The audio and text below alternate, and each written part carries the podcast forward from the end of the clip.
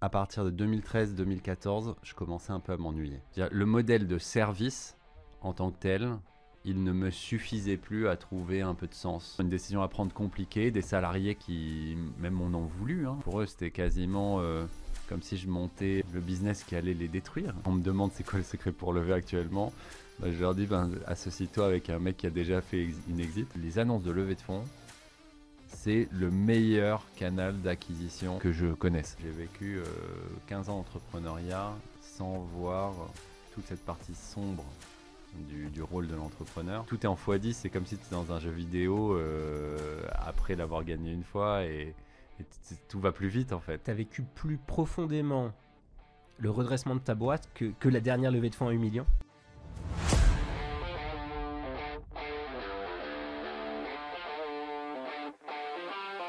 Bonjour à tous et bienvenue sur Let's Find Out, le podcast qui transmet les expériences de levée de fonds des entrepreneurs de l'écosystème. Je suis Jérémy Navon, le fondateur de Pitch My Startup. Et depuis des années, j'accompagne mes entrepreneurs à préparer leur rencontre avec les investisseurs. À chaque épisode, je m'intéresse au parcours d'un entrepreneur et aux grandes étapes de ces différentes levées de fonds. Attention, vous êtes sur le point de découvrir l'envers du décor.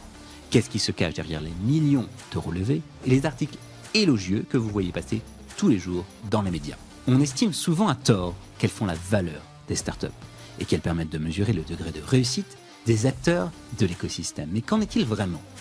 L'objectif de ce podcast? Vous faire découvrir des entrepreneurs exceptionnels et leurs aventures de levée de fonds. Pourquoi ont-ils levé? Comment ont-ils choisi leurs investisseurs? Quelles ont été leurs plus grosses galères et leurs plus grandes réussites? Alors pour ne manquer aucun épisode, abonnez-vous dès maintenant sur vos plateformes préférées. N'hésitez pas à nous donner 5 étoiles et à nous laisser un commentaire. Attention au décollage, Let's Find Out, ça commence maintenant.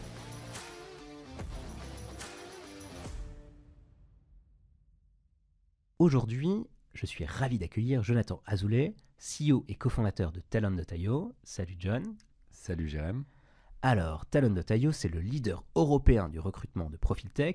Vous opérez aujourd'hui en France et en Allemagne. Grâce à Talon.io, c'est plus de 2500 ingénieurs qui trouvent un job chaque année. Parmi vos clients les plus emblématiques, on peut citer Deezer, Doctolib, Vodou, Abetesti ou encore N26, mais aussi 50% du 440. Talent.io est une startup que tu as cofondée en 2015 avec tes deux cofondateurs, Amita Aroni et Nicolas Meunier. Dans l'histoire de l'entreprise, vous avez fait deux levées de fonds pour un montant total de 10 millions d'euros. À titre personnel, tu es papa d'une petite fille, tu es business angel, tu es membre, euh, ben, board member plus exactement, de Sista et du Galion. Tu es également le fondateur d'Urban Linker, le cabinet de recrutement spécialiste sur les métiers du digital que tu as revendu en 2018. Cher Jonathan, très heureux de t'accueillir sur le podcast. As-tu des éléments à ajouter à cette présentation? Merci Jérémy déjà pour cette présentation euh, exhaustive. Bah, J'aurais plein d'éléments à rajouter parce qu'en fait, plus que des éléments pour chaque point que tu as dit, c'était une expérience de vie en fait. Donc euh, j'y ai appris beaucoup de choses euh, avec des succès, des échecs, des difficultés. Mais bon, je pense qu'on va aborder certains de ces points. C'est sûr, on va aborder un certain nombre de ces points. Alors, j'ai terminé ta présentation par Urban Linker. C'est vraiment euh, ta première aventure entrepreneuriale, ton premier gros succès, on peut, on peut le dire. Je te propose qu'on fasse un peu la, chronologie de ton parcours entrepreneurial. Urban Linker, c'est une boîte que tu crées quand? En fait, euh, Urban Linker, je le crée en 2009, mais si tu veux, euh, moi je fais partie des gens, des entrepreneurs. Il y a plusieurs catégories d'entrepreneurs. Et je fais partie d'une catégorie qu'on appelle les experts. Euh, cette catégorie, c'est les gens qui se sont retrouvés euh, ou par hasard ou par conviction dans un domaine et qui ne l'ont jamais lâché. Euh, je me suis retrouvé par pur hasard à postuler, c'est le, le seul entretien que j'ai passé de ma vie, à postuler dans- pour un cabinet de recrutement, euh, gros cabinet anglo-saxon, qui était assez loin de mes, de, de- de mes valeurs en plus. C'est vraiment pur hasard. J'ai été pris, j'ai bossé là-bas de 2005 à 2008, ça s'est bien passé pour moi. J'ai démarré junior dans leur, dans leur euh, grosse firme et je suis parti trois ans après, j'étais directeur France d'un de leurs euh, Bureau. de business units, voilà. Et, hum, et du coup, euh, je me suis retrouvé à comprendre par ce prisme-là ce qu'était le recrutement, les faiblesses de ce secteur, comment, avec plein de convictions sur comment on pouvait les changer, les, les transformer. Et donc j'ai- bossé toute ma carrière dans, dans cette, cette optique-là, en fait.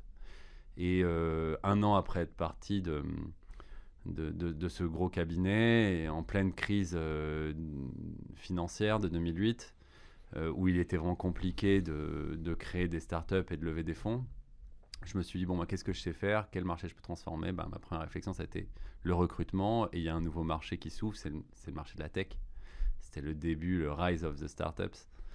Euh, et hum, enfin, le début, début post-crise, parce que moi, j'ai pas connu la partie 2000 à 2010, mais, mais euh, c'était euh, c'était une belle envolée et on a pris part à cette, à cette ambiance-là. Et, et c'est une boîte qui s'est bien développée, puisque ensuite, à bout de quelques années, je l'ai- je l'ai revendue en, en 2018. Euh, il y avait une cinquantaine de salariés, elle était très rentable. On a fait une belle opération de, LBO, intégrant plusieurs banques.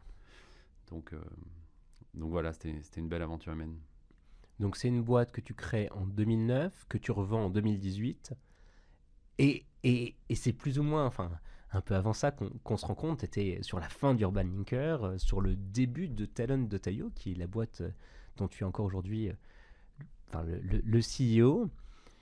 Qu'est-ce qui s'est passé? Donc, tu es sur, t'es sur une, belle boîte qui fonctionne bien, qui à l'époque était extrêmement connue dans tout l'écosystème startup. hein. Vous étiez enfin, un des phares dans cet écosystème, en particulier effectivement sur cette, cette verticale du recrutement qui est cruciale pour, euh, pour tous les entrepreneurs.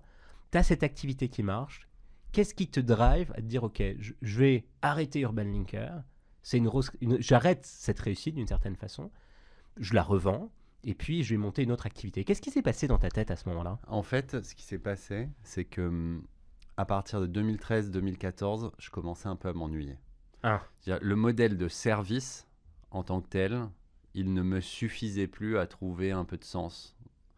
Euh, le modèle de service, en- enfin, il est totalement honorable sur plein de sujets, mais il restait extrêmement euh, linéaire dans, dans- dans le modèle de croissance, dans, dans le développement de l'entreprise. Et j'y voyais pas. Je pense que j'avais besoin d'un peu plus de créativité. Et sans jugement aucun pour les gens qui font du service, euh, auquel, euh, pour qui j'ai beaucoup de respect, mais pour ma part, j'avais besoin d'un peu plus de créativité. Et ces questions-là, je me les suis posées au moment de l'explosion des plateformes. 2012, 2013, c'était l'arrivée d'Airbnb, c'était l'arrivée de toutes les, les premières plateformes qui mettaient, euh, qui, qui créaient un, un modèle de, de- de- de mise en relation entre deux communautés. Et, euh, et j'ai vu euh, des, des boîtes tech commencer à, à essayer de, de- de- de transformer ce marché-là via le prisme technologique. Et donc, les premières, là où j'ai tilté, c'est quand j'ai vu les premières euh, plateformes de recrutement sélective. Pour moi, là, il y avait un truc. Parce que à partir du moment où on proposait plus une base de données de candidats, juste une base de données où le meilleur était celui qui en avait le plus, là, on passait sur un modèle où on proposait des profils euh, qualifiés euh, sur un laps de temps très court, en étant sûr qu'ils étaient réellement euh, disponibles ou en recherche, ou en tout cas actifs. Et là, ça donnait une expérience totalement nouvelle, en fait, aux recruteurs. Les recruteurs qui passaient avant ça des journées entières à sourcer pour avoir des taux de réponse extrêmement faibles, bah là, ils se retrouvaient sur Talent à pouvoir faire trois clics et, pouvoir rencontrer tout de suite des, candidats. Donc, on killait vraiment ce problème du sourcing. Enfin, le marché commençait à comprendre ça. Et euh, 2015, euh, je commence à faire un BP euh, du truc. Et là, euh, on me met en relation un peu par hasard avec, euh, avec deux ingés de la Silicon Valley qui avaient monté une marketplace qu'ils avaient préalablement vendue à TripAdvisor Mhm. sur le marché, sur un marché totalement différent, un marché du tourisme, qui avait la même idée, la même réflexion. Un des deux était français, il voulait rentrer en France. Et euh, il pensait que sur le marché européen, il y avait aussi un positionnement à faire de, de plateforme de recrutement sélective. On a eu un coup de foudre euh, entrepreneurial. Euh, on a passé des nuits entières sur Skype à l'époque à, à imaginer le modèle. Et en 15 jours, eux, ils étaient encore chez TripAdvisor. En 15 jours, ils ont codé euh, la nuit la V1 de Talent. Et moi, j'étais à Paris en train de rec- recruter le premier account manager et la première talent advocate de Talent. pour préparer le lancement. Et mars 2015, on, a lancé. Est-ce que tu dirais que tu as un peu ubérisé ton marché avec tu avais une boîte qui fonctionnait bien, qui était, qui était Urban, Urban Linker, qui était sur le recrutement. J'ai compris la frustration qui était la tienne. Enfin, tu en avais, étais un peu enfin, fatigué. En tout cas, tu avais envie de, de, de, renouveau. Est-ce que tu es venu ubériser ton marché? Alors, en fait, effectivement, il y a peu de monde qui. Enfin, j'ai cherché, mais il y a effectivement très peu de monde qui se sont retrouvés dans mon cas. Parce que euh, moi, quand je le raconte un peu rapidement, cette période de ma vie, c'est comme si j'avais euh, une boîte type euh, Taxi G7 et Mhm. que d'un coup, j'essaie de créer Uber. Mhm. La plupart des gens qui ont un taxi G7 ne créent pas Uber pour une raison simple, c'est qu'ils veulent protéger, protéger leur taxi G7. Ce que Mhm. je comprends. Euh, parce que c'est une grosse prise de risque sur un asset qui est déjà existant. Donc, ce que je comprends. Euh, moi, ça me. Enfin, j'ai une eu une notion de risque à ce moment-là de ma vie qui me posait aucun problème. J'étais assoiffé d'innovation et donc, du coup, euh, j'ai foncé. La question qui s'est posée, par contre, c'est est-ce qu'on en fait une filiale de la première boîte ou est-ce qu'on en fait un concurrent? Et là, ça a été compliqué. Parce que euh, dans la tête de tous les salariés, euh, faire une filiale, c'était tout à fait logique. Mhm. Euh, dans ma tête, c'était différent. Euh, J'avais vu trop de grands groupes à l'époque essayer de monter des, des projets d'innovation qui ne fonctionnaient pas alors qu'ils avaient beaucoup plus de moyens. Mhm. Juste la majorité du temps pour des raisons euh, politiques, euh, des raisons de prise de risque. Euh, donc du coup, je sais pas, je l'ai senti euh, d'une autre manière. C'est une décision que je regrette absolument pas maintenant, dix ans après Mhm. évidemment, puisque Urban est resté un bel asset qui a été vendu quelques années plus tard et, et Talent est devenu une vraie boîte de la tech à grande échelle. Donc du coup, euh, il y a eu cette réflexion-là qui a été dure, une décision à prendre compliquée, des salariés qui même en ont voulu hein, euh, à, à ce moment-là, de pas comprendre. C'était pour eux, c'était quasiment euh, comme si je montais le business qui allait les détruire Mhm. ce qui n'a pas été le cas et j'ai rassuré parce que même si ça avait été le cas, j'aurais été très heureux de réembaucher les salariés dans l'autre entreprise, tu vois. Mais En termes de mindset, ça aurait été possible Parce que j'imagine que il y a quand même, enfin, pour toi, quand, tu décides de, de créer une autre entreprise hein, euh, complètement différente, j'imagine que tu vas avec un mindset différent, tu vas avec une équipe différente. Et il y avait aussi cette volonté-là, j'imagine, de- d'avoir euh, deux cultures d'entreprise, deux façons de faire. Donc, euh, C'est une très bonne question. Je ne sais pas. En, en fait, ce qui s'est passé, c'est que au final, je n'en ai jamais recruté. Euh, comme quoi, ça s'est bien passé pour tout le monde. Donc, je pourrais pas te dire mon retour d'expérience, mais on a recruté quand même pas mal de monde chez Talent. En- Chez Talent, on a dû recruter peut-être 300-400 personnes en tout, et, et on a pas mal de monde euh, qui venait de, de, de cabinets, tu vois. Donc, euh, mais par contre, c'était essentiellement des gens qui avaient une volonté de, de transformer, de, de, de- de changer les choses, euh, quelque chose de plus profond que, que, que juste euh, dérouler le, le playbook, quoi. Mhm. Donc, tu lances Talent, on est en mars 2000 15. 2015, et là, qu'est-ce qui se passe? Co- com- Comment ça prend? Bah en fait, ça prend beaucoup plus vite que j'aurais pensé. On a, on a tout fait à l'envers dans cette boîte, je pense, parce que euh, la, la très grande majorité des startups, elles ont une période qu'on appelle la période d'itération. Euh, ça n'arrive jamais que l'idée sur le papier soit l'idée qui soit adoptée par le marché. Mhm. ou très très rarement, bah, nous ça nous est arrivé. Euh, on a, on, on s'est marré parce qu'en plus euh, il y a eu un bouche à oreille très fort. Il y avait un média à l'époque. Enfin, j'avais envoyé un, un email à une trentaine ou une quarantaine de CEO en leur disant je lance ça, on vous met sur la bêta, c'est confidentiel. Mhm. Et en leur disant c'est confidentiel. Et euh, une semaine après, ce mail se retrouve sur euh, la homepage d'un média de la tech Mhm. euh, qui avait très mal en plus traduit le truc en disant euh, Urban Linker lance, alors que non, ce n'était pas le cas. Enfin, tout était faux dans l'email, mais dans, dans la retranscription du mec. Mais, mais en tout cas, ça nous a bien énervé pendant quelques minutes, mais ça nous a surtout fait un énorme coup de pub qui a boosté notre, notre lancement. Mhm. Et, euh, et en fait, on n'a pas eu de période d'itération. Très vite, c'était, il y a eu un bouche à oreille de malade, et côté client et côté candidat. Euh, il y a eu un relais médiatique important. euh, et le modèle faisait que ça convertissait. Et ça, c'était déjà magique. Ça n'arrivait pas encore à cette époque-là dans, la, dans le recrutement. Le, recrutement était pendant longtemps un modèle où la conversion, c'était un sujet très flou. Là, on avait très vite des taux de conversion euh, très clairs, euh, des process. euh, on- on- on- très vite, on s'est retrouvé à créer une, une usine en fait, de, de- où on mettait un flot de candidats, un flot de clients, et ça, ça convertissait en, en recrutement. Ah ouais, ça matchait. Ouais. Bon, on peut imaginer quand même que, que si ça a matché, si, si vous n'avez pas eu besoin d'itérer au début, c'est qu'en fait, toi, tu étais déjà un expert de cette industrie-là. Enfin, malgré tout, le client, tu le connaissais, les talents, tu les connaissais, tu avais une très bonne idée de ce marché-là. Je pense que c'est ce que se sont dit les fonds d'investissement. Ouais. Mhm. En fait, il y a une euh, collaboration qui semblait euh, être le mm, perfect match entre fondateurs, puisqu'on avait deux profils, un G expert des marketplaces euh, et un profil expert métier. Mhm.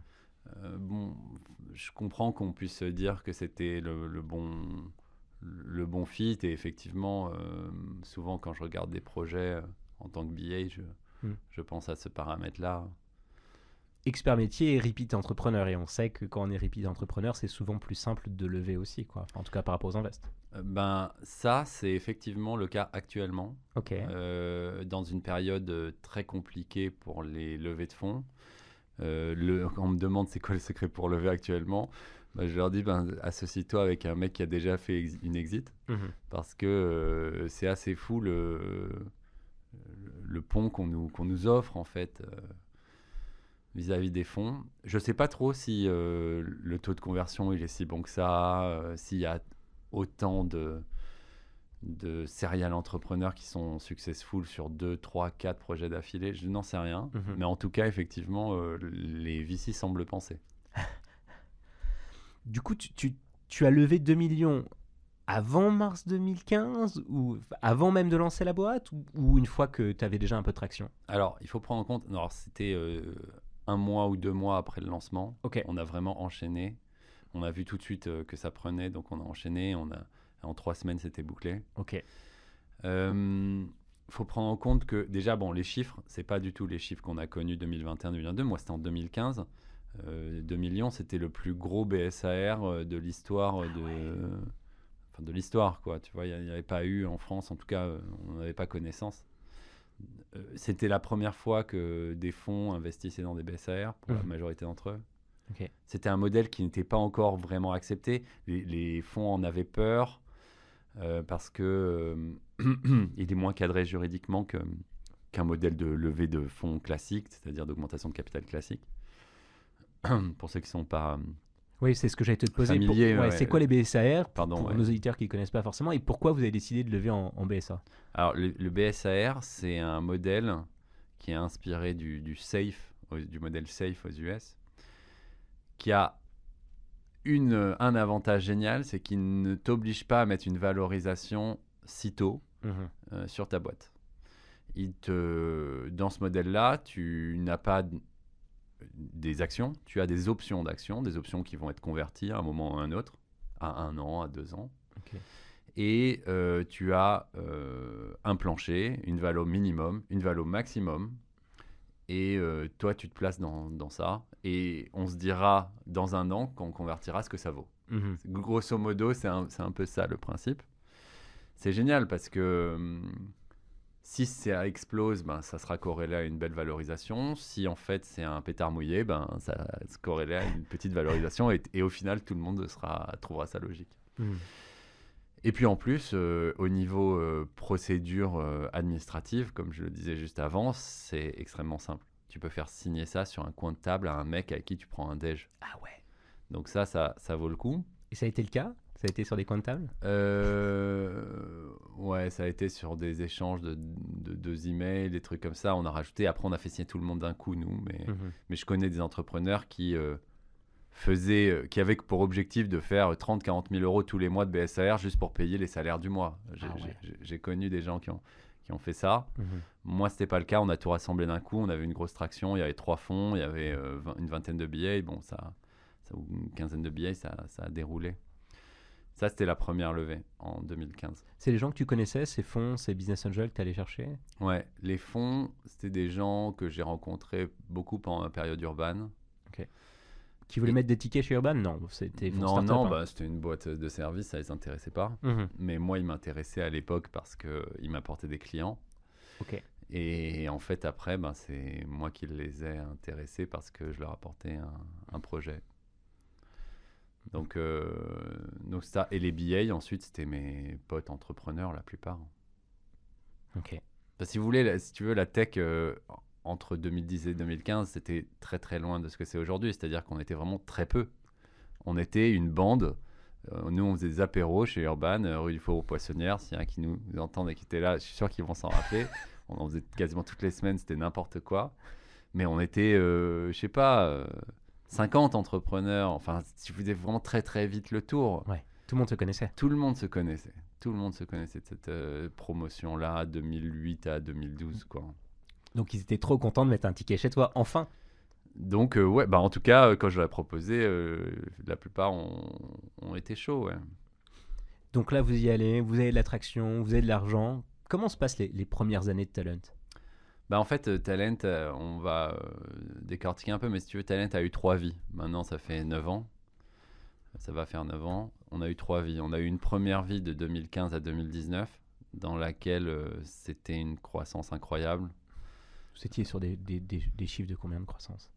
Hmm, ben, tu sais, on partait de zéro, donc euh, c'est compliqué de dire, mais bon, on Vous êtes arrivé fait- à... C'était quoi vos grands chiffres en- jusqu'en 2019 On a, on a fait du, du 0 à 12 millions de revenus annuels. Ok. On a fait de, de 0 à 150 salariés, de 1 à 5 pays. On a, on a fait beaucoup de choses en 4 Ok. ans. En 4 ans, ça fait beaucoup.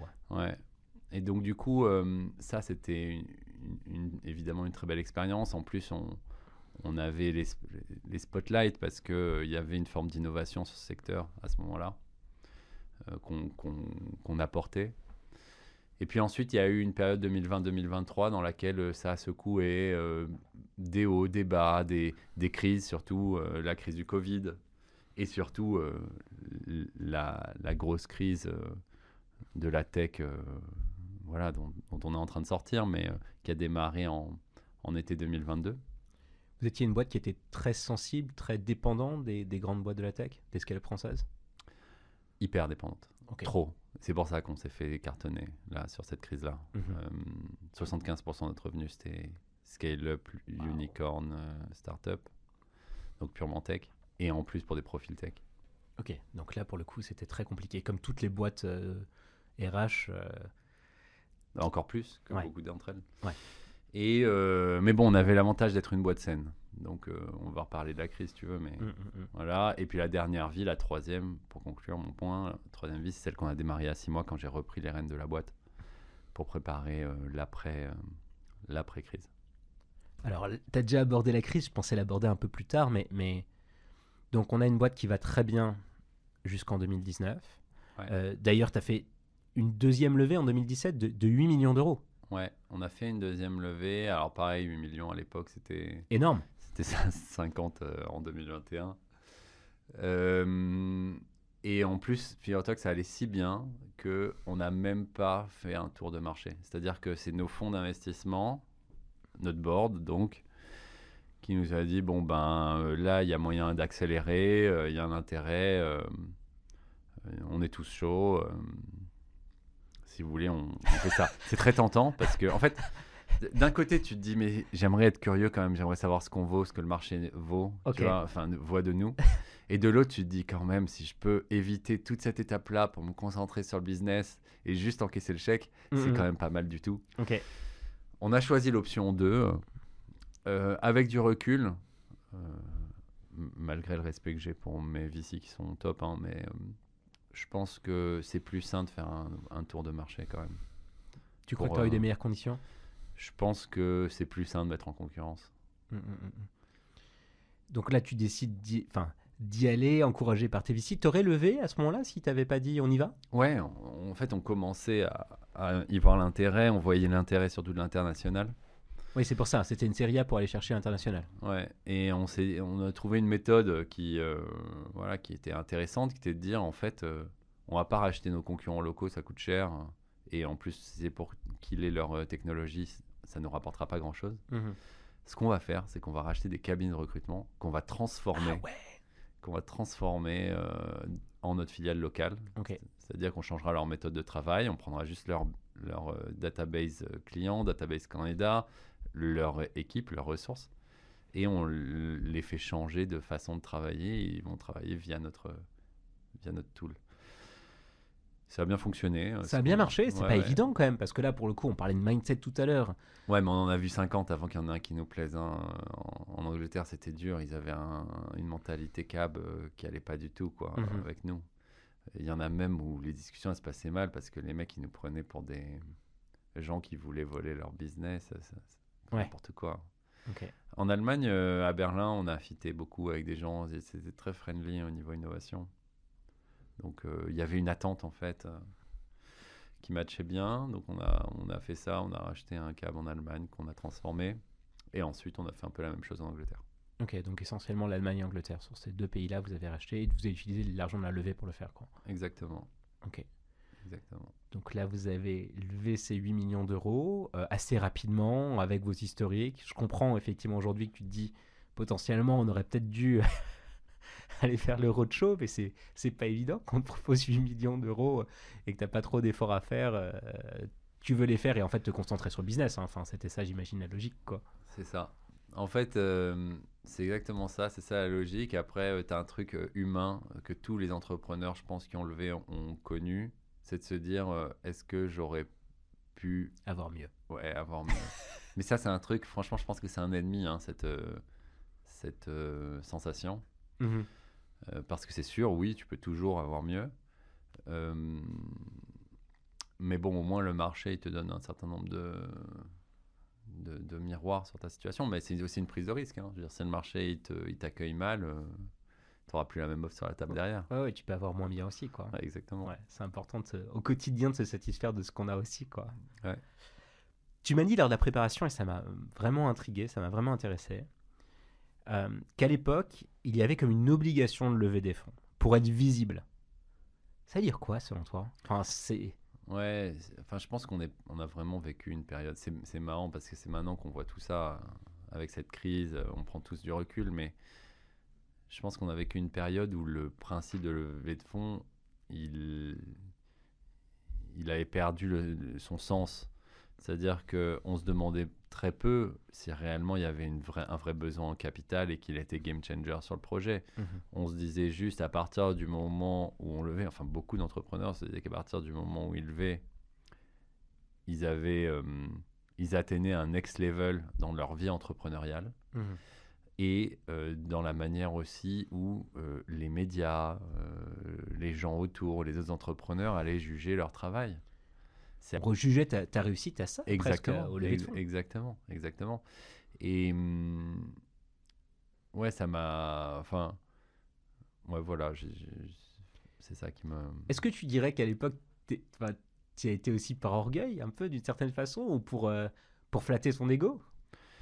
Par rapport aux potes, par rapport Je à... pense que ça a joué. En fait, si tu veux, bon, il y a un sujet euh, euh, euh, d'impact d'acquisition. C'est assez incroyable. Le- le- les annonces de levée de fonds, c'est le meilleur canal d'acquisition quand tu es B2B, hein, Mhm. moins, que, euh, que je connaisse. Acquisition client. Client. Ouais. Ah ouais. Ouais. C'est-à-dire pendant une semaine, pendant 24 heures, tu as des pics gigantesques de visibilité et de, de vues sur ton site. Et pendant une semaine, tu as une activité qui est euh, vraiment hors du commun. Donc ça lance en fait un, un mouvement très fort. Euh, donc ça, si tu veux, c'est c'est comme si déjà tu te payais un- une campagne médiatique, euh, une grosse campagne médiatique pour le B2B. C'est une action marketing, quoi. Ouais, c'est une action marketing, ouais. C'est une action marketing. Euh, Vous en avez joué, vous avez vous-même beaucoup communiqué, vous avez essayé de faire en sorte que, que, que ça prenne, enfin que ça prenne de l'ampleur. c'est l'intérêt principal. Ok. Euh, Parce que je rencontre des entrepreneurs ici qui communiquent pas sur leur levée, parfois. Euh, je, je pense qu'il y a des cas particuliers dans tout, mais je, ouais, je, je suis, je suis pas trop, je suis, je suis pas trop d'accord avec cette, cette, cette, cette philosophie-là. Mhm. Je pense qu'elle a- que ça a un impact euh, réel, positif, pour euh, générer de la visibilité à une marque, Mm. pour, euh, pour la rendre crédible. Euh, maintenant, bon, on est dans un monde là où il y a eu Ouais. des levées d'une taille tellement folle que, euh, que euh, on n'arrive plus à avoir de médias quand on a une taille de levée raisonnable ou ce genre de choses. Donc euh, bon, après c'est plus la même chose qu'avant, quoi, là-dessus.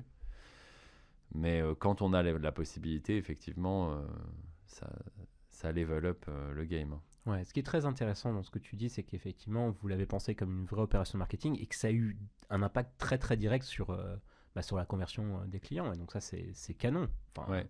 c'est- C'est c'est cool que ça, ça puisse lancer ce mouvement-là, d'autant plus qu'une fois que, que tu as levé des fonds, t'attends là-dessus. quoi. Ouais. Ouais, je pense que. euh, Enfin, on, on- ça- on con- c'était une combinaison. Ça nous permettait de lancer l'international, ça nous permettait d'avoir euh, une renommée médiatique, ça nous permettait aussi de nous positionner, de faire peur à tous nos concurrents européens. Ah ouais. Parce que effectivement, tu as levé le montant, euh, il a un impact direct sur la stratégie de tes concurrents européens. Et quand c'est des nouveaux marchés comme ça, tu as toujours le sujet de qui va consolider le marché. Mhm. Donc en gros, qui va racheter les autres Voilà, ça nous, une- ça nous mettait dans la- les meilleures conditions pour, euh, pour avancer là-dessus. C'est une façon de montrer les muscles, en fait, c'est ça que tu me dis. Ouais, c'en est, est une, ouais. Est-ce que tu tu t'es beaucoup dilué entre ces deux premières levées? Est-ce que c'était vraiment quelque chose auquel tu pensais? Tu venais d'une boîte dont tu étais le seul, le, le seul fondateur, le seul, le seul fondateur, j'imagine, enfin le seul actionnaire, ou en tout cas l'actionnaire vraiment principal. Et là, tu montes une start-up et puis tu te dilues. euh, là, ça fait, on est en 2000, euh, en 2017, ça fait, ça fait deux ans que tu as monté la boîte et tu es déjà pas mal dilué. Est-ce que c'est quelque chose qui t'a travaillé, que, que tu as... Non, c'est une question qui m'a jamais euh, taraudé, ouais. En plus, on était trois, donc déjà la digestion, elle est, Elle euh, elle commence très importante dès le départ. Euh, ensuite, il y a les fonds. On se retrouve assez vite en 60% euh, investi- fondateur versus 40% fonds, quoi. tu Mhm. vois, grosso modo, après de lever, c'est ce qui se passe à peu près pour tout le monde. Mhm. Euh, je- j'ai enfin, j'ai l'impression que ça fait partie du jeu, il faut l'accepter. Et, et puis c'est très difficile de savoir de toute façon ce que ça va valoir à la fin. Ouais, c'est ça. Donc euh, si c'est euh, des gros chiffres, euh, 20% ou 25% de gros chiffres, c'est c'est top. Si c'est des petits chiffres, effectivement, ça, ça montrera que le modèle service était plus rentable que le modèle euh, produit. on, on- on y reviendra, mais, mais en tout cas, là on arrive en 2017, un an avant que tu revendes Urban Linker. tu avais fait une première réussite. Là, quand tu quand, quand as monté Talent et quand tu, tu fais ces levées de fonds-là, c'est pour monter une boîte mondiale Ouais. Ok, pour monter un leader mondial. Ouais, enfin, je je, pourrais pas dire euh, leader mondial, mais en tout cas, euh, euh, pour euh, radicalement transformer euh, le, le modèle du recrutement des techs en Europe, c'était notre mission euh, première. Ouais. Et, pour, et si tu veux, il y avait de l'espace. Dire, euh, les techs, l'ICT en Europe, c'est 6 millions de jobs. ICT, excuse-moi. Je... C'est tous les métiers relatifs à l'IT, à l'informatique. Donc bon, c'est assez global, hein, je te- je t'englobe beaucoup de choses dedans, mais c'est 6 millions de jobs. Ouais. Enfin, c'est c'est 6 millions de profils pour 7 millions de jobs. Donc euh, il y a un gap, euh, il y a une tension, évidemment, comme tout le monde le sait sur ce marché. Et puis c'est un marché qui a vachement évolué après, ces dernières années, parce que tu as tous les bootcamps qui se sont créés, Mm. tous les gens qui se sont mis à se reconvertir, des gens qui venaient de vraiment de, de tous les métiers, quoi, des avocats, des, des, des, Des marketeurs. des, ouais, des architectes, il y a eu de tout, quoi, de tout, tout type de métiers qui ont switché euh, vers, vers le code. Et là, c'est devenu un marché euh, un peu moins. euh, enfin, qui n'a pas eu la même tension. Bon, il y a eu les crises. Alors, on, va, on va justement en parler. Jusqu'en 2019, tu es sur une trajectoire que tu nous as décrite, euh, qui est celle dont tu rêvais, j'imagine. Et puis 2019, euh, 2020, euh, le Covid, et puis la crise, la crise des startups qu'on a vécue. Comment, comment vous avez fait pendant cette période-là? D'ailleurs, à un moment, tu, t'as pris un peu de distance par rapport à la boîte. Ouais. En fait, euh, ça, nous, notre deuxième vie, elle a commencé, je dirais, fin 2019, juste avant Covid, quand en fait, on commençait à. Enfin, on réfléchissait à l'avenir de la boîte. Et je pense à ce moment-là, on a fait une erreur qui, est, euh, qui a été très fréquente dans beaucoup de boîtes de la tech.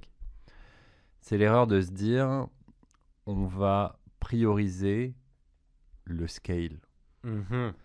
C'est-à-dire qu'on va arrêter de penser toute action dans l'optique d'optimiser l'expérience de nos clients. Mhm. À la place, on va faire du scale.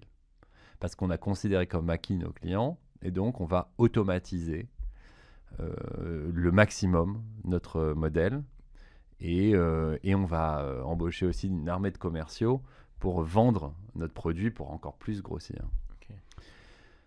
Euh, et ça, ça a été euh, la strat pendant grosso modo trois ans de la boîte, Donc, Elle a été exécutée 2019 à... de 2020 à 2022 et demi, voilà, deux ans et demi. C'était sur la période où j'étais pas là. Si tu veux, euh, après avoir géré la crise Covid de- en 2020, Mhm. fin 2020, je discute avec mes associés. Je, leur, je vois qu'il y a encore du pain sur la planche, mais bon, on est une belle, une belle scale-up de 170 salariés, euh, leader européen.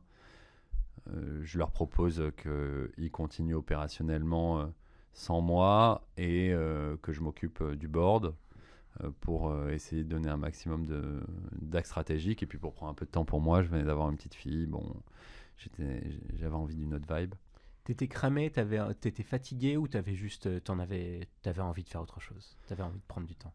Je pense que j'avais envie de prendre du temps. J'ai 20 ans d'entrepreneuriat, c'est beaucoup, de- c'est beaucoup de choses. Puis c'était l'année de mes 40 ans, l'année où je venais d'avoir une petite fille. Je pense que tu as plein de réflexions dans la tête euh, à cette Mhm. phase de ta vie. Mhm. Et donc, du coup, euh, on a restructuré le COMEX euh, et, euh, et ils ont géré cette deuxième étape euh, Sans toi sans moi. Voilà, exactement. Ok. Et il y a eu des up and down. Il y a eu évidemment des moments difficiles liés aux deux crises, mais entre deux, il y avait euh, une, une croissance euh, euh, liée à un marché qui était extrêmement tendu. 2021-2022, même pour nous, c'était pas bon dans le sens où euh, il y avait tellement de demandes, tellement d'é- de, de tensions entre la demande et l'offre que c'était très dur de garder une marketplace qui soit euh, parfaitement efficace, quoi, tu vois. Ah ouais? Attends, comment ça C'est intéressant? Trop peu de candidats. Ah ouais? Donc en fait, euh, on était obligé même de limiter le nombre de- d'entreprises sur la plateforme. Ouais, d'accord. Donc là, trop tendu. Bah, si tu veux, quand tu as un candidat qui reçoit 25 offres, Mhm. euh, même lui, l'expérience, elle est pas bonne pour lui, tu vois. Mhm. Donc, euh, donc on est obligé de trouver une solution pour que le, le niveau d'équilibre y, y revienne. Mais bref, tout ça pour te dire que sur ces trois ans, euh, on a switché sur un modèle plus scalable, euh, avec du SaaS, euh, focus sur la rétention, sur l'automatisation de chaque tâche. Et, euh, et donc peu à peu, on a eu un- une offre qui était plus générique et qui était un peu moins personnalisée, un peu moins focus sur l'expérience des clients. Et ça, on s'en est pas rendu compte parce que le marché était en croissance. Mhm. Mais le jour où la crise est arrivée, mon pote, bim Ah Bah ouais, évidemment. Évidemment, la crise, ça, ça ouvre la boîte de Pandore. Et donc là, vous avez des retours clients qui disent Ok, ça va pas Ben, en fait, je pense qu'on en avait déjà, mais que on- les gens le voyaient pas sous couvert de la croissance. Et, euh, et à ce moment-là, donc, Alors, juste pour, pour remettre un peu le cadre, c'est quoi la crise pour vous? Ben, la crise, c'est euh, un énorme drop d'activité qui se fait peu à peu en plus. Parce que si tu veux, tu as la crise Covid. La crise Covid, elle est au final facile de manière théorique. C'est tout s'arrête en une journée. Mm. Donc, en une journée, tu fais euh, moins 70% de ton chiffre. C'est comme ça, c'est pareil pour tout le monde, ça s'arrête comme ça. Et puis, ça reprend après euh, hyper vite. Euh, dès la- les sorties de confinement, il a commencé à avoir une vraie reprise. Et puis en plus, cerise sur le gâteau, c'est le quoi qu'il en coûte qui, qui a payé la- l'addition. Donc, Mm. euh, si tu veux, c'était relativement simple à au final, avec du recul. Mm. Une crise comme la crise de la tech, c'est très différent. En fait, je la comparais plus à. euh, déjà, elle est long terme, elle est longue, ça fait 18 mois hein, quand même hein, qu'elle a Ouais. démarré cette crise, été 2022. Et puis, c'est surtout parce que, si tu veux, c'est comme si tu es dans le désert avec euh, une gourde. Mhm. Le premier jour, quand, quand les fonds ont arrêté De financer de financer, Le premier jour, t'as pas besoin d'argent. Mm. T'es- T'es dans le désert, t'as ta gourde, t'as de l'eau, tu vois. Le deuxième jour, tu commences à avoir un peu soif. Tu te dis, bon, je vais, je vais, boire, un- je vais boire un peu moins. Mhm. Comme ça, je vais en avoir un peu plus. Mhm. Puis t'as le troisième jour, le quatrième jour, jusqu'au jour où t'as plus d'eau, en fait. Et ça s'assèche complètement. Et c'est ce qui s'est passé. Et donc, c'est une crise qui a été vraiment par étapes. Il y a eu comme des paliers, peu à Mhm. peu. Tous les trois mois, euh, ça descendait. Tous les trois mois, tu avais une baisse d'activité chez nous, mais tu avais aussi une, une aggravation de la crise pour beaucoup d'acteurs. Et puis, euh, jusqu'au stade, ces derniers mois, où tu as eu les enchaînements de redressement judiciaire pour beaucoup, Les vagues de licenciement. les vagues de licenciements, etc. Et euh, ouais, ça a été une sacrée expérience humaine, je pense, pour un, un grand nombre d'entrepreneurs. Donc toi, dans un premier temps, tu regardes ça de ton canapé, entre guillemets, hein, sans, sans jugement de valeur. Et qu'est-ce qui se passe dans, les, dans les chaussures ou dans les chaussons peut-être de l'entrepreneur qui a monté cette boîte, qui voit ça de son canapé Co- Comment tu vivais ça? Bah, je le vivais mal. Ça me stressait beaucoup sans m'en rendre compte. Je comprenais pas d'ailleurs pourquoi j'étais stressé, parce que j'étais libre de mon temps et, et j'avais du stress. Tu et en fait, bouillonnais, quoi. ouais, je bouillonnais, j'étais pas, euh, j'étais pas dans le contrôle euh, du truc. Et, à un moment, voilà, je me suis dit bon, ben, j'ai deux options, soit, euh, so- soit je regarde ça du canapé, euh, soit, soit je, j'essaye de, de m'activer. Mhm. Et donc, j'ai, j'ai discuté beaucoup avec mes associés, avec des C-level de la boîte, et, et j'ai senti à un moment que j'avais un plan. Et euh, ce plan, euh, si on l'exécutait pour moi, c'était le chemin parfait pour la, pour la vie d'après de cette boîte. Et donc, j'ai été proposé ce plan à mes associés au board, qui l'ont validé. C'était juin euh, 2023 Hier. donc il y a six mois exactement. Et à ce moment-là, j'ai repris la tête de, de Talent pour dérouler un plan, grosso modo, euh, sans rentrer dans les aspects opérationnels, mais en, en- en deux, trois points. Euh, c'est retour à l'expérience premium pour les cli- clients, donc celle dont on parlait au départ. Une approche beaucoup plus personnalisée, beaucoup plus euh, deep. Euh, c'est la diversification. On a lancé donc en décembre le recrutement pour les sales. Donc depuis décembre, tu peux recruter un sales aussi sur Talent, pas uniquement un, tech. Et ma dernière trouvaille, c'est l'offre hybride où on, on propose euh, aux entreprises de leur permettre de prendre en mission des RPO, donc des profils de recruteurs externalisés qu'on met à leur disposition Ah en plus de nos outils. Donc on leur donne un full euh, Full euh, package. power, euh, ouais, des profils autonomes, seniors qu'on a formés, des anciens talents ou des talents actuels et Que vous staffez chez le client. qu'on staffe chez le client et à qui on donne tous les outils pour masteriser leur truc, leur plan de recrutement. Donc l'outil est chez le client là pour le coup. Ben ouais, mais cette fois-ci, l'avantage c'est qu'il est utilisé par des mecs qui le connaissent très très bien et euh, qui vont l'optimiser à mort, plus qu'ils vont pouvoir utiliser nos outils internes. Donc euh, c'est optimisé à, à fond quoi. Ce qu'on on disait dans l'intro, c'est qu'aujourd'hui, vous avez 50% des, des, des grands groupes du CAC 40. Ça, c'est quelque chose qui s'est fait sur les derniers mois? Ça c'est exactement, ça non, ça s'est fait surtout à partir de 2019 quand on s'est rendu compte qu'on était beaucoup trop start-up. Euh, et en fait, euh, on a eu des difficultés. On, est rentré dans plein de grands comptes, on a ouvert, on a, signé des contrats, mais en fait, je pense qu'on n'a jamais trouvé l'offre parfaite pour eux. Et euh, parfois, ils signaient des gros contrats avec des accès, des gros accès, sans qu'ils soient utilisés à la hauteur de, de ce pourquoi ça avait été signé. C'était pas parfaitement clean. Et je pense que là, le modèle RPO, il répond exactement à ce problème-là. Donc, euh, je l'ai principalement monté pour des boîtes euh, qui euh, n'avaient pas la capacité vraiment d'être sûr qu'il y avait une exécution. Oui, c'est ça. On sait très bien que les, les grands groupes peuvent acheter malheureusement beaucoup, beaucoup, beaucoup d'outils startups quand c'est pas des startups directement, mais qu'après, en fait, euh, bah, la, la- la transformation, euh, l'utilisation se fait pas forcément comme on le voulait à l'origine. quoi. Exactement. Donc, on s'embête euh, six, six mois, un an pour essayer de leur vendre un truc. On finit par leur vendre un truc qu'ils ne savent pas l'utiliser ou ils l'utilisent pas. Donc, euh, tu génères même pas le repeat business derrière, ça vaut pas le coup. Mm, mm, mm. Et puis il n'y a pas la satisfaction que tu mets aujourd'hui euh, pleinement au cœur de, de l'expérience Talent. C'est ça. Donc juin 2023, tu, tu redeviens CEO de Talent.io. Et là, la boîte, elle est dans quel état? Bah, elle n'est pas dans un super état, dans le sens où euh, ils ont quand même un an de crise euh, sur la tronche. Financièrement, euh, il y a des risques. et il y a une vision qui est, pas qui est, qui est fortement entachée. Quoi. Donc, je fais une levée de fonds un peu en urgence pour sécuriser l'avenir de la boîte. Et là, je présente mon plan aux salariés et je relance une nouvelle dynamique. C'est sûr que à ce moment-là, euh, quand tu arrives avec euh, un chèque, une nouvelle dynamique, euh, une, nouvelle vision, tu as une sorte de, booster qui, qui permet à tout le monde de, de se sécuriser un peu et de souffler.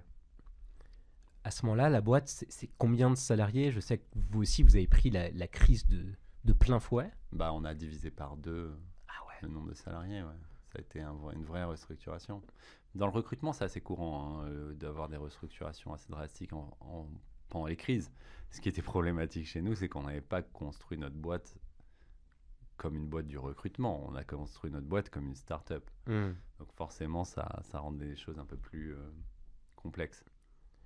Donc tu arrives avec de l'argent, une vision, mais malgré tout, tu, tu dois te séparer une partie des, des équipes. J'imagine que tu dois changer de bureau. Enfin, mine de rien, vous- il y a une phase de scale down à ce moment-là. Ouais, exactement. Tu, le- tu le savais? Ah ouais, je le savais. Bon, ils avaient déjà fait euh, une grosse partie du travail de restructuration. Donc, euh, je peux pas me, me féliciter de cette partie-là. Euh, J'ai juste conclu le job sur la partie restructuration, mais j'avais surtout une, une- une- un travail de relance projet euh, important. Et oui, il y avait un, un- un truc de, de cut des coûts, euh, des OPEX euh, importants. Euh, Et effectivement, un changement de bureau, tout ce qui va avec. Vous, vous avez fermé du bureau aussi à l'international à ce moment-là? Ouais, on avait fermé, on a fermé tous les tous les pôles qui étaient négatifs en termes d'ébit.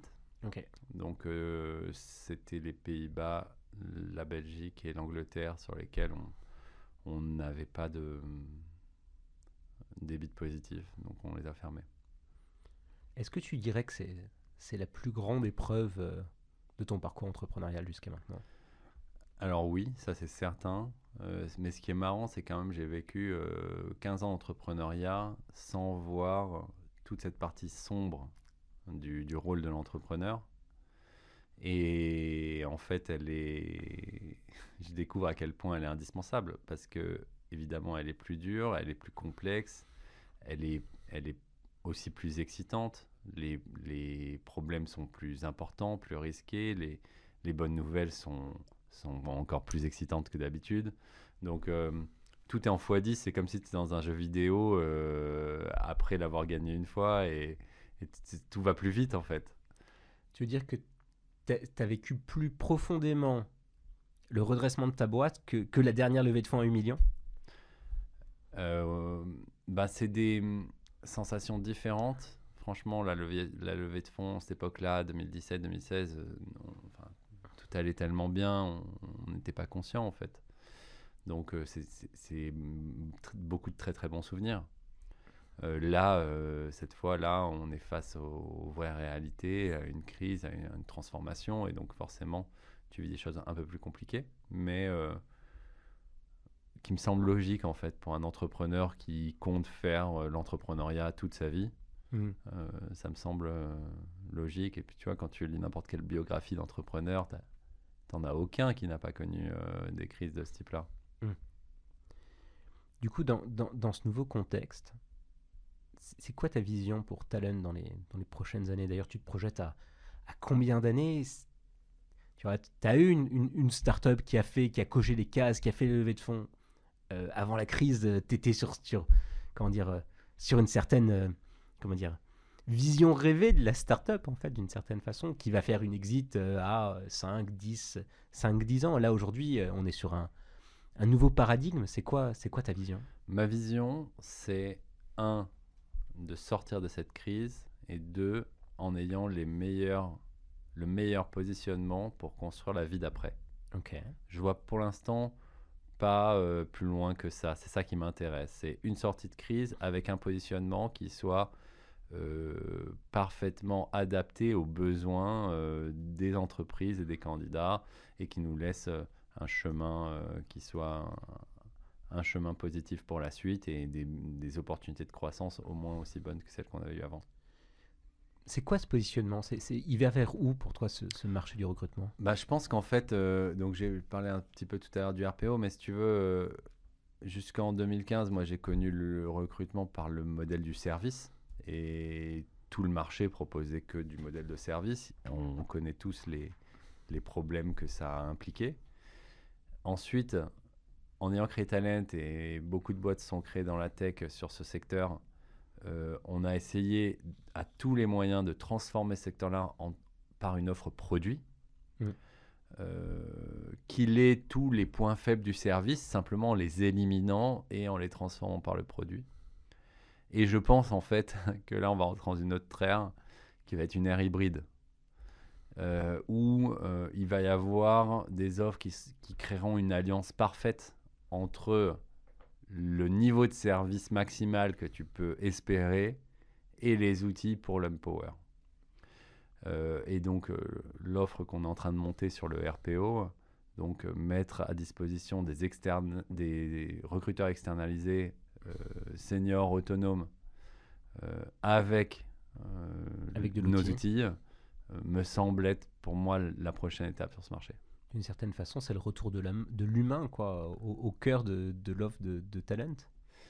Ouais, euh, ouais, en fait, euh, si tu veux, euh, quand on était en board en 2019-2020, et toutes les boîtes euh, tech, c'est pareil, je veux dire, tu pouvais pas faire passer un projet où il y avait de l'humain, puisque c'était l'inverse de l'ambition, exactement. Ça n'est pas scalable, donc non, tu vois, et tout ce qui était accepté était lié à de la scalabilité. Hmm. Là, maintenant, on s'en fout, en fait.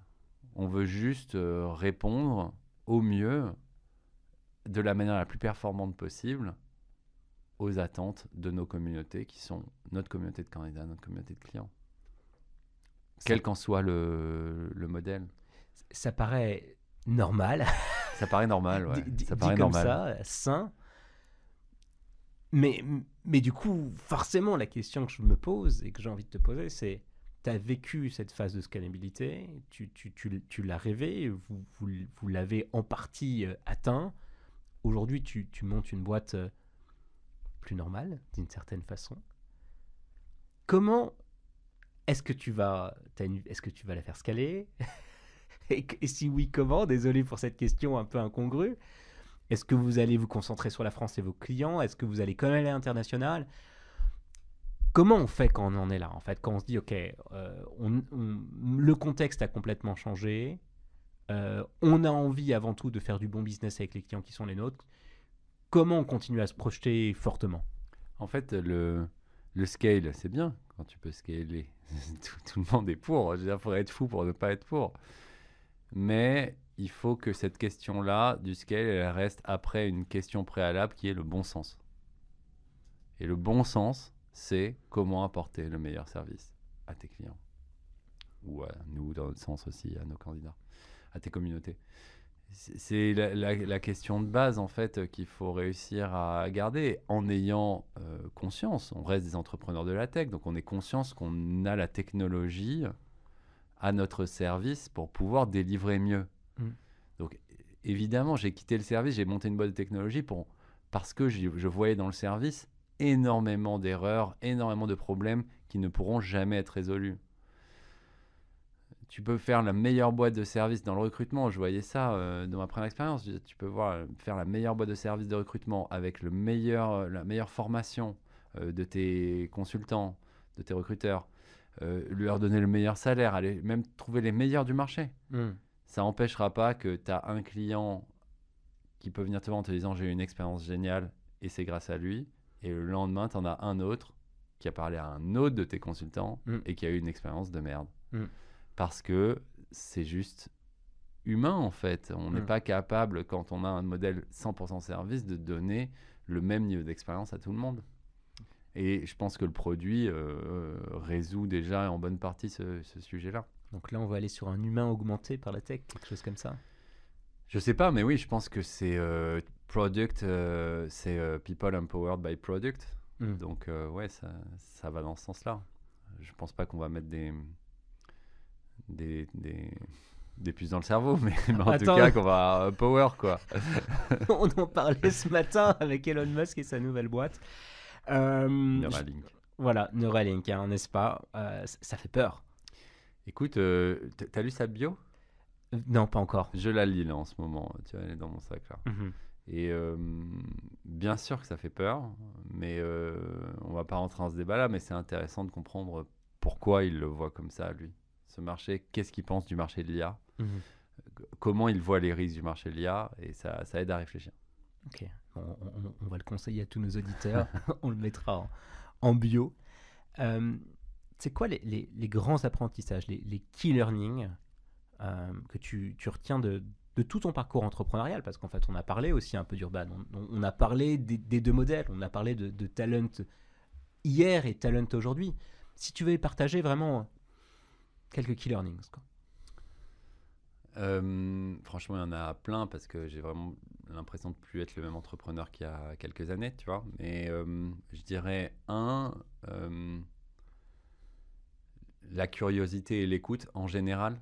Je pense que elles aident énormément à construire des visions qui ont du sens, qui ont un lien euh, avec la réalité. Euh, tu vois, là en 2023, quand j'ai quand je me posais la question de reprendre euh, la boîte, j'ai beaucoup écouté les gens qui travaillaient chez Talent, j'ai beaucoup écouté les clients et c'était pour moi le seul moyen de voir si réellement je ressentais s'il y, y avait un virage à faire, il y avait un but, il y avait une deuxième vie et qu'est-ce qu'elle doit être, tu vois. Tu as pris ce temps-là, ça t'a pris vraiment le temps de- de- d'aller d'aller Ouais. questionner, d'aller les écouter. Ouais, sans ça, c'est compliqué. Moi, j'ai jamais. Après, moi, je, viens, je suis quelqu'un qui vient du terrain, quoi. J'ai pas fait très grosses études. J'ai pas le prisme du consultant, quoi. Tu vois, ce prisme du consultant, ça m'a toujours fait un peu marrer. Les mecs qui arrivent à analyser des marchés hein, sans jamais avoir parlé au, au gars qui, qui vend le truc à la- en bas de l'échelle, tu vois. Hmm. Donc, euh, donc euh, ouais, ça, je pense que l'écoute, la curiosité, ça a toujours été euh, un axe clé. Après, il y a effectivement un, un élément euh, qui est la force de, de tous les entrepreneurs. J'ai vu des entrepreneurs de toutes les de tous les caractères, mais il y a un critère commun à tous ceux qui ont réussi, c'est la résilience. Ça, Mm. c'est une certitude. C'est des gens qui ont un niveau de résilience qui, qui est bien, bien supérieur à la moyenne, voire même pour certains euh, totalement euh, exacerbé. Quoi. Euh, sans ça, je pense pas que ce soit possible parce qu'en fait, on essaie de monter un projet. le, le marché n'a pas besoin de nous. En tout cas, quand tu arrives, tu es juste un arriviste pour, pour tout le monde. Donc, soit tu es capable de faire changer de point de vue à tout le monde, soit, euh, soit ça fonctionne pas. Beaucoup de résilience. Je sais, je sais que tu, tu rencontres beaucoup d'entrepreneurs. C'est quoi le, conseil que tu donnes justement aux, aux jeunes entrepreneurs qui, qui se lancent, qui est au début de son aventure? Aujourd'hui, par rapport à hier d'ailleurs, c'est intéressant. Écoute, euh, je pense déjà que je lui conseillerais euh, d'avoir les qualités dont on a parlé juste euh, avant, mais, mais je pense aussi que hum, il faut qu'il ait confiance en son chemin. Je pense que maintenant, chacun a un chemin différent, tu vois. Ma femme, elle est entrepreneur, elle a, elle a juste une associée, euh, une stagiaire, et ça lui va très bien en termes d'ambition. Euh, C'est comme ça qu'elle voit les choses, et, et c'est tout aussi honorable qu'un entrepreneur qui, qui a une ambition euh, de développement beaucoup plus importante. Euh, et je pense que ce truc des levées de fonds, tout ça, il a un peu fait tourner la tête à beaucoup trop de monde ces dernières années, enfin tout, pendant toute cette période. Ouais. Et on pensait que c'était. croissance, du scale, etc. Ouais. Et euh, bon, je suis, enfin, suis ok avec le fait qu'il faut des rôles modèles euh, qui ont beaucoup d'ambition, mais il faut aussi être à l'aise avec son ambition personnelle, savoir euh, où on veut aller, ce qu'on veut en faire, prendre le temps. Où on met le curseur, quel est l'équi- l'équilibre entre la vie pro, la vie perso qu'on va avoir, euh, Complètement. combien on a besoin, où on veut d'argent pour réussir. euh. Ouais. Ah ouais. C'est vrai qu'on commence à être beaucoup plus ouvert à, à- à ces différents modèles. Quoi. Ce qui n'était pas beaucoup moins le cas il y a quelques années. On en parlait avec, Alexandre Belliti euh, dans ce podcast où il disait Ok, à un moment, j'ai levé des fonds parce que c'est ce qu'il fallait faire, tout le monde levait des fonds. Et, et voilà, et puis, et puis pas longtemps après, je me suis dit Mais en fait, c'est pas du tout adapté à ma boîte, quoi. Ouais, il y en a beaucoup qui ont, qui ont levé des fonds pour de l'argent qu'ils n'ont pas dépensé. C'est très drôle. Euh, et, et, et, et, du coup, euh, de- en parlant de ça, je te propose qu'on fasse un, un petit laïus parce que tu es, toi-même business angel. Euh, J'imagine que tu investis dans des boîtes qui, qui dépensent plutôt euh, l'argent que tu leur donnes. Tu as investi dans combien de boîtes aujourd'hui? Euh, une quinzaine à peu près. Ok. Il y en a certaines que tu peux citer dont tu es particulièrement fier? Ben, je suis fier, euh, cette année, l'année dernière, j'étais fier de Doctrine qui a revendu, Mm. euh, donc on a fait une belle opération, euh, qui a revendu à un groupe il y a quelques mois. Voilà, ça c'est une belle, euh, une belle boîte. Après, il y a des boîtes aussi en plus où je suis au board, euh, où j'ai investi et je suis au board. Une que je suis de très près et que j'adore, qui s'appelle Eva, euh, qui est euh, une société de réalité virtuelle qui crée des arènes un peu partout en France, maintenant aux US aussi euh, dans lesquels tu peux jouer à un jeu où tu es en immersion totale. Et ils sont en train vraiment de, de faire un gros pas dans le marché du loisir. J'adore. Euh, et puis des, boîtes dans la HR aussi. Euh, J'ai investi dans, dans une boîte qui s'appelle A-Team, pour laquelle je suis au board aussi, qui euh, est un produit de HR Tech, donc un produit spécialisé dans le onboarding des salariés. Étape qui me semble cruciale dans, le, dans le, les phases de, de recrutement et d'embauche. Donc voilà, il y a un certain nombre de projets comme ça. Aujourd'hui, comment tu les choisis? C'est quoi ta thèse d'investissement? C'est quoi les critères selon, selon lesquels tu vas, tu vas choisir euh, les entrepreneurs dans lesquels tu investis? Euh, les critères qui me reviennent le plus, c'est euh, le premier, c'est la taille de marché. Euh, parce que j'ai vu vraiment beaucoup de boîtes euh, finalement euh, rogner sur leurs ambitions juste parce que le marché était trop petit. Euh, parfois, on a une idée, certes, on attaque souvent une idée par une niche, mais il faut pouvoir voir le- l'étape d'après. Euh, le fit avec les entrepreneurs, avec l'équipe. Entre toi et eux Ouais. Ah ouais, sinon ça ne m'intéresse pas. Ok, c'est est-ce que tu les kiffes quoi? Ah ouais, soit j'ai un vrai fit et j'adore discuter avec eux et j'apprends des choses et, et on a des envolées. Ok. Ou sinon, euh, sinon non, ça m'intéresse pas. Est-ce que ça doit aller jusqu'à euh, si, je pou- enfin, si je pouvais, si j'avais pas une boîte, je les rejoindrais? Est-ce que ça doit aller jusque là ou pas forcément Euh, ben, pour certains, ouais, ça a été un peu, voilà, je vais au board ou je les coach un peu. Enfin, ça, il y a eu un peu ce truc-là. Et puis le dernier point euh, qui est plus récent, c'est l'aspect impact. Ok. Euh, Ça veut dire quoi? Parce qu'on met beaucoup de choses derrière l'impact. Ben, il y a toi. des projets, euh, non, impact sociétal. Ok. Il y a des projets qui me touchent plus que d'autres. J'ai investi notamment dans une boîte qui s'appelle Vendredi, tu connais peut-être. Tu sais, c'est un logiciel qui permet aux entreprises de faire collaborer leurs salariés sur des projets euh, associatifs. C'est une idée que je trouve absolument géniale et, euh, et voilà, qui, qui est un projet que j'adore, tu vois. Donc, euh, Donc le fit, enfin le marché, le fit et puis après l'impact. C'est ça vraiment les trois critères principaux qui font que tu vas investir dans une boîte. pour ma part, ça serait plus ça, ouais. Euh, Est-ce qu'il y a d'autres métriques que tu vas suivre sur lesquelles tu vas aller chercher pour, euh, pour vraiment voir si c'est solide et si, si tu y vas? Ouais, je vais regarder la concurrence, euh, je vais regarder deux, deux- deux, trois autres choses. Je regarde aussi souvent si qui sont les autres investisseurs, s'il y a des fonds qui viennent. Je suis en confiance quand il y a des fonds qui viennent. Ah ouais?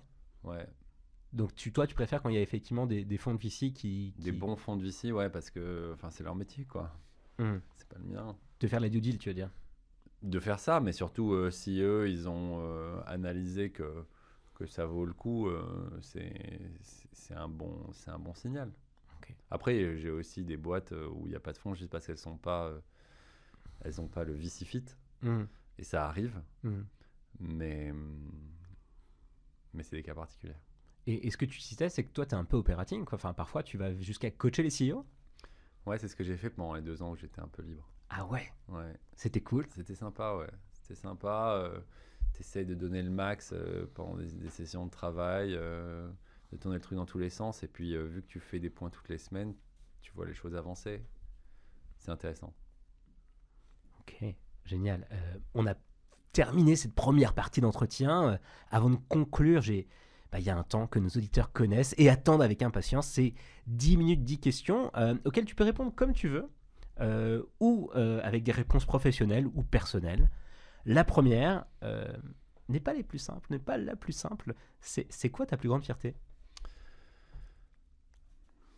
Ma plus grande fierté, c'est, de m'être épanoui dans l'entrepreneuriat, d'avoir trouvé mon chemin. Euh, c'est déjà très dur pour beaucoup de monde de, de trouver euh, l'endroit qui, les, qui leur permet de s'épanouir. Tu dirais que les HR t'ont choisi ou c'est toi qui les as choisis? Ah, franchement, personne n'a choisi personne. Je crois qu'on s'est retrouvé vraiment par hasard. C'était pas du tout une conviction. C'était pas du tout une volonté euh, d'enfant. C'était euh, le hasard qui m'a amené sur un entretien d'embauche qui m'a emmené sur une carrière. Ah, c'est trop marrant. J'ai vu que tu avais fait des, une licence masse. À l'origine. Tu vois, j'ai fait, des- j'ai fait la fac. Je me suis emmerdé à la fac. J'ai même pas terminé mon, mon master. Comme quoi. hein. Ouais, ouais. C'est drôle parce que j'en parlais avec ma femme hier, elle a fait la même étude que toi. Elle fait Ah, tiens, c'est drôle, il a fait masse. Euh, ton, plus grand, ton plus grand regret? Mon plus grand regret, bah, franchement, euh, je pense que c'est normal d'en avoir parce que les décisions arrivent en fonction de, euh, de plein de paramètres. Mais si je pouvais revenir en arrière et, et, et, et, revoir la stratégie qu'on a eue entre 2020 et 2023, ouais, ça, ça, ça serait génial. Ça paraît compliqué en même temps. Il y a eu un tel, tel shift, tel, tel changement de paradigme. quoi. Ouais, bien sûr, évidemment. Ré- rétrospectivement, c'est. Ouais, ok, je comprends, j'imagine. Euh, quelle est la personne, le film, le bouquin, le manga, la musique qui t'inspire le plus? Tu peux, vas-y, tu peux dire ce que tu veux. Enfin, tu, tu peux en citer plein. Alors, ce qui m'inspire en bouquin, euh, moi je lis beaucoup, mais principalement c'est les autobiographies. Je suis un fan d'autobiographies. Euh, celle qui m'a le plus inspiré, il y a beaucoup d'entrepreneurs, mais celle qui m'a le plus inspiré, c'est la biographie, euh, qui n'est pas auto là dans ce cas-là, qui est la biographie de Magellan, faite par Stéphane Zweig, Ok. que j'ai lu euh, il y a quelques mois. J'ai adoré parce que hum, on se rend compte en fait à quel point euh, le monde est passé. Enfin, il n'y a pas eu beaucoup d'étapes de grands progrès dans l'humanité. Euh, Enfin, actuellement, on vit une étape de grand progrès, quasiment incontrôlable. Et je pense que dans les années euh, 1500, euh, quand il y a eu la découverte de l'Amérique, des Indes, etc., il y a eu aussi une étape de grand progrès assez incroyable, où les gens se retrouvaient pour partir en bateau, pour aller découvrir des endroits du monde. Fallait être fou. Fallait être complètement fou. Et c'était euh, c'était euh, une autre forme de folie. Enfin, quand je vois l'entrepreneuriat aujourd'hui, c'est une forme de folie aussi, tu vois. Hmm. Hyper intéressant de voir la, de lire la, la vie de Magellan. Voilà, c'est un der- dernier truc qui m'a inspiré. On a envie d'en entendre plus. Si t'es un fan de biographie comme ça, sans rentrer dans le détail, c'est quoi les deux, trois là, euh, biographies d'entrepreneurs euh, ou de. Bah, les plus connues, elles sont vraiment top. hein. Celle, de, celle de Steve Jobs, euh, celui qui a écrit celle de Steve Jobs a écrit celle de Musk, là, qui est sortie il n'y a pas longtemps, que ma belle-mère m'a offert pour Noël, qui est, qui est top. Euh, celle du patron de Nike, euh, Ouais. hyper intéressante aussi, Shoe Dog. Le, le film euh, R, qui a été en partie tiré du- du- de la biographie, est incroyable. Enfin, je sais pas si tu l'as Ouais, vu. C'est... je l'ai vu. c'est ouais. bien marrant, quoi. Le film est top. ouais. Ok. Euh, c'est quoi ta journée type? Maintenant, j'en ai une, effectivement. euh, C'est emmener ma fille à 8h30 euh, à l'école. Mm. Et euh, ensuite avoir un horaire de bureau assez classique. et puis ensuite me retrouver soit en famille, soit avec mes potes pour, pour penser à autre chose. Euh, C'est marrant. hein. Je pense que les entrepreneurs, en fait, il y a avant et après les enfants. Avant les Ouais. enfants, Ah bah ouais. la majeure partie des entrepreneurs sont incapables de répondre à la journée type. Après, on a tous la même routine. ouais, c'est fou. Moi, j'ai voyagé énormément. J'ai même beaucoup travaillé en voyageant. Mm. Mais là, avec un enfant qui rentre à l'école, on est un peu plus cadré. Est-ce que tu dirais que ça fait du bien Est-ce que tu dirais qu'effectivement, tu es, potentiellement plus efficace avec une journée type ou pas? Non, je pense pas que ça ait un impact précis sur ma productivité. Je pense que j'ai eu justement, euh, avec différentes expériences, le moyen de, de faire grandir au fur et à mesure des années ma productivité. Euh, je pense que c'est un challenge pour tout le monde, hein, pour tous les entrepreneurs. Qu'est-ce que tu as fait? Alors là, du coup, forcément très intéressé. Qu'est- qu'est- Qu'est-ce que tu as fait? Quelles ont été les. Vraiment pour, pour devenir plus productif Est-ce qu'il y a des routines que tu as mis en place? Est-ce qu'il y a. Au-delà du fait de, de, travailler de plus en plus? Non, j'ai pas fait de routine. Je maîtrise parfaitement bien mon agenda. Euh, entre les tâches, les rendez-vous, euh, tout est euh, hyper corrélé. J'ai des action points extrêmement clairs sur chaque meeting que je peux avoir. Mhm. Donc j'essaye de, de faire en sorte que tout déroule euh, sur des actions concrètes. Ok. C'est un peu ça. Ok, c'est- déjà une, une bonne réponse. Tu fais quoi le, le dimanche matin? Je vais golfer, ça souvent avec mes potes. Kiff. Ok. Donc tu dors pas. Tu te lèves aux aurores pour aller golfer. Ouais, j'ai plus trop la chance de faire des, des grasses maths Ok. depuis Oui, qu'on est trois. je vois pas de quoi tu parles. Euh, comment tu vois la suite? Question très large. Je n'en sais rien. Je vois juste euh, ma mission là six dans les six mois qui viennent. Et euh, je suis content parce qu'elle a bien été entamée. Elle- on, a, on est sur un processus de reprise qui m'excite bien. Et donc voilà, je me concentre là-dessus. On verra pour l'étape d'après, après. La question d'après, du coup, n'a aucun sens, mais je vais quand même la poser. hein. C'est le jeu. C'est quoi ta prochaine boîte? Ma prochaine boîte, ça sera soit une boîte euh, vraiment structurée autour de l'impact sociétal, Mhm.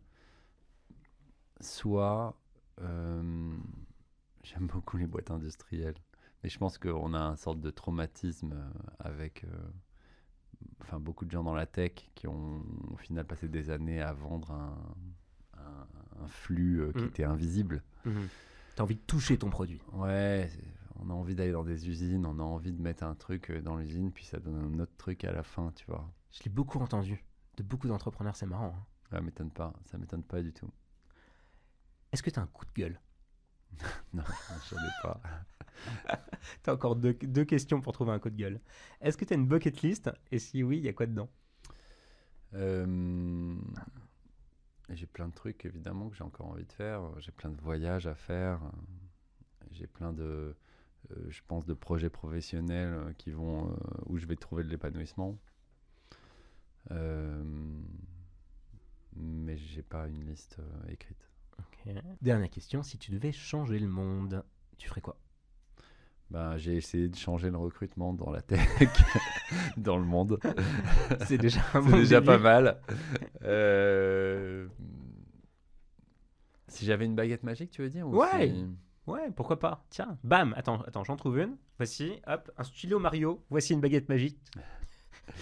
Euh, écoute, euh, je pense qu'avec ce qu'on vit en ce moment, c'est difficile de ne pas penser à l'idée de trouver des solutions pour, pour qu'il y ait des relations entre les peuples qui soient plus positives.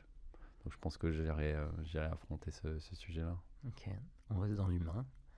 Euh, et, et- et toute, toute, toute dernière question, euh, quels sont les, les entrepreneurs, je sais que tu en connais beaucoup, que tu aimerais entendre à ce micro, dans ce podcast? Euh, effectivement, il y a pas mal d'entrepreneurs qui ont des histoires de vie intéressantes. Moi, j'aime les histoires de vie, tu vois. J'aime les histoires humaines, euh, les gens qui ont vécu des choses, qui ont eu des émotions. Euh, c'est intéressant. Euh, tu veux des noms en fait? Idéalement des noms. Comme ça, je peux les taguer sur LinkedIn, je peux les spammer, enfin voilà. Alors, tu viens de me donner la raison pour laquelle je ne peux pas te donner nom. non, mais surtout que nos auditeurs puissent les écouter, c'est surtout ça. ouais, bien sûr, j'ai compris. Non, non, mais voilà, toutes les personnes qui seront capables de donner une, une approche humaine. Je vous trouverai des noms, vous inquiétez pas. Euh, merci, merci beaucoup, euh, Jonathan, pour cet échange. C'était vraiment un kiff de te recevoir ce matin. Et, et à très bientôt. À bientôt, salut.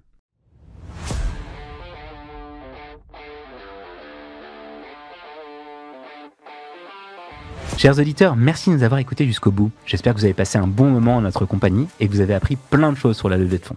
Si ce podcast vous a plu, aidez-nous à le faire connaître. Parlez-en autour de vous, à vos amis, à vos proches, qu'ils soient entrepreneurs en levée de fonds ou tout simplement curieux d'entrepreneuriat et d'innovation. Abonnez-vous dès maintenant sur vos plateformes préférées pour ne manquer aucun des prochains épisodes. Donnez-nous 5 étoiles et surtout n'hésitez pas à mettre un super commentaire. C'est essentiel pour nous afin de gagner en visibilité et faire découvrir le podcast au plus grand nombre. Vous pouvez également bien sûr nous suivre sur LinkedIn, Instagram et YouTube pour découvrir les coulisses du podcast, continuer nos échanges et nous proposer les entrepreneurs que vous voulez absolument entendre à ce micro. Il me reste à vous donner rendez-vous au prochain épisode. À très bientôt sur Let's Find Out.